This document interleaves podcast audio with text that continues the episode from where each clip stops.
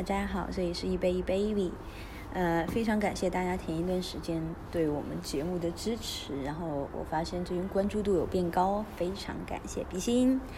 那么上一次呢，我们讲过国家概况三，这一次讲四，呃，有瑞士跟新西兰。最近一段时间呢，明显复工潮已经开始了，我们看到楼下就是车水马龙的，蛮漂亮的。有一种欣欣向荣的感觉，一切都会变好的，对吧？OK，瑞士，瑞士由一二九幺年建造，呃，创建，那么位于西欧的中部，在历史和文化方面，嗯，跟德国啊、奥地利啊、意大利还有法国有非常多的共同之处。那么，尽管它位于欧洲的正中，但是瑞士不属于欧盟国家。在九十年代中期，瑞士。和欧盟之间呢进行过会谈，但是呢，最终瑞士拒绝成为欧盟成员国的提议。从那个时候起呢，瑞士就一直保持着一个经济独立的状态。嗯，首先，瑞士是一个小国，但是它的人口呢相对来说比较密集。瑞士的人口大概有七百七十八万，那么每平方英里约有四百四十七人。瑞士呢一直以中立国而闻名，那么在两次世界大战中，它都未有加入任何一方。我们来看一下瑞士的一个基本概况。那么它的邻国呢是德国、法国、意大利、奥地利，面积是幺五九四零平方英里，人口是七个十百千万十万百万七百九十七百九十万。那么人口密度是四百七十七点四平方英里。OK，他们主要使用的货币是 CHF，那么就是瑞郎。主要进口的内容有机械，还有运输设备、药品、其他化学制品，还有一些产成品。主要出口的是化学品、钟表、食物，还有乐器、珠宝、机械、药物、稀有金属、纺织品、劳力士等等。那么进口伙伴，德国占其百分之二十七点七，美国占其百分之十点六，意大利占其百分之十点三，法国是八点四，俄罗斯是四点四，英国是百分之四。那么出口伙伴是德国百分之二十一点二，美国百分之八点七，法国八点二，意大利七点九，奥地利四点五。时区呢是东一区，经济的概况。那么从个人平均所得的角度来说呢，瑞士是世界上最富有的国家之一。那么大家都知道 GDP 除以人口数嘛，所以两千一零年瑞士的总产值为五千二百九十九亿美元。尽管它是一个小国，但么人均的 GDP 呢高达四万六千八百一十五美元，在世界上排名第七。它主要的贸易伙伴刚才已经说过了。那么同日本一样，瑞士的经济呢主要出口，那么其出口的总额呢是三千零八十三亿美元，那么占其 GDP 的百分之五十八点二。瑞士的主要产业包括有机械、化工、纺织、精密仪器等等，还有手表。所以听起来手表是个很小的东西啊，但是它占了瑞士的总产值的很重要的一部分。嗯，那么货币和政策，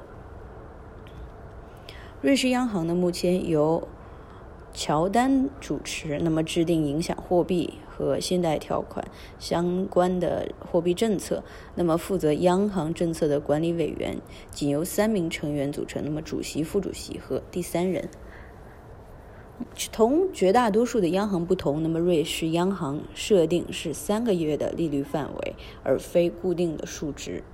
瑞士央行的目的呢，是为了控制该国的货币供给和影响利率的水平。那么此外，就是为了保持瑞朗的价格稳定。呃，首先极其强势的瑞朗呢，将导致通膨的这个激增，同时呢，会抑制瑞士的出口。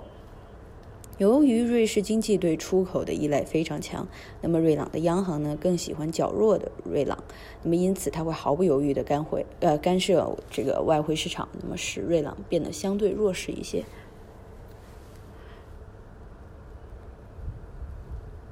瑞士央行呢会通过公开市场操作和调整利率来影响该国的实际通膨率。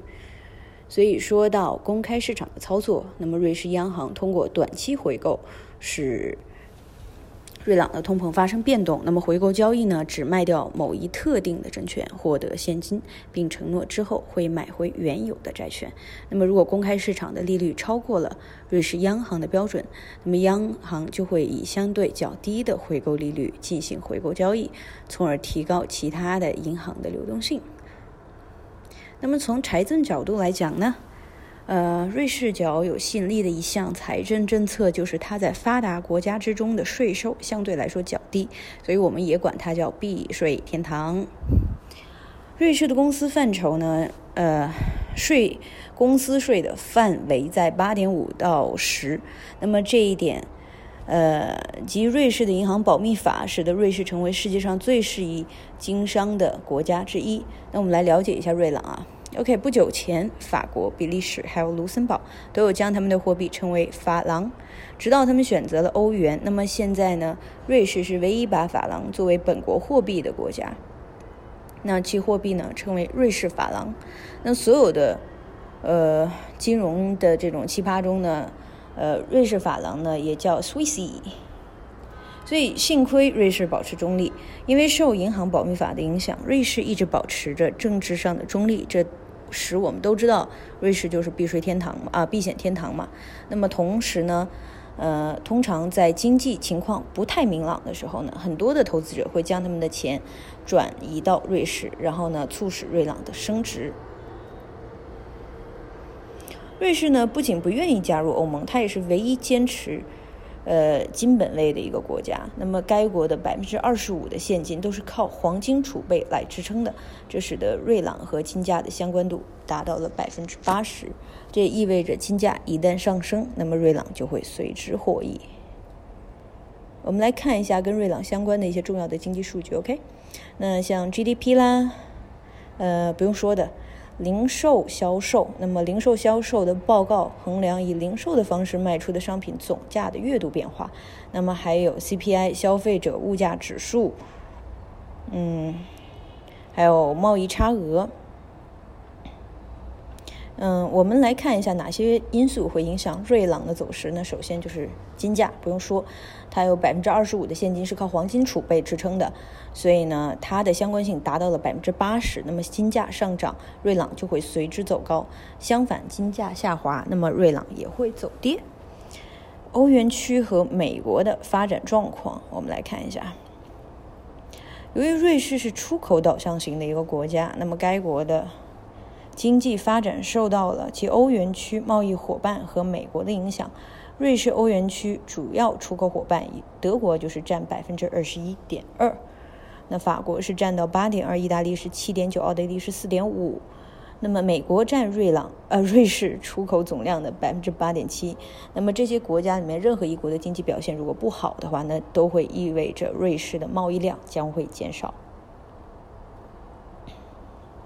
OK，我们来看一下欧洲邻国啊，特别是欧元区的这些国家的政局紧张的时候，都会使交易商转向瑞郎，那么寻求安全，然后避险嘛。所以我们记住，欧元区由十七国组成，欧元央行为了该集团制定的和推行的相关货币政策。那么考虑到各国各成员国的经济发展的步伐不同，那么欧洲的央行考虑政策，有时与某个国家所需要的这个政策会有不符的情况。嗯，它还有一些未知的因素啦。嗯，我看一下兼并和并购的活动。呃，瑞士呢主要行业是银行还有金融业，那么兼并和并购的活动在呃也就是买卖公司嘛，这是非常常见的。那它是如何影响到瑞郎的现价变动的呢？For example，那么如果一个外国公司想要兼并瑞士的一个公司，它首先需要以瑞郎支付交易金。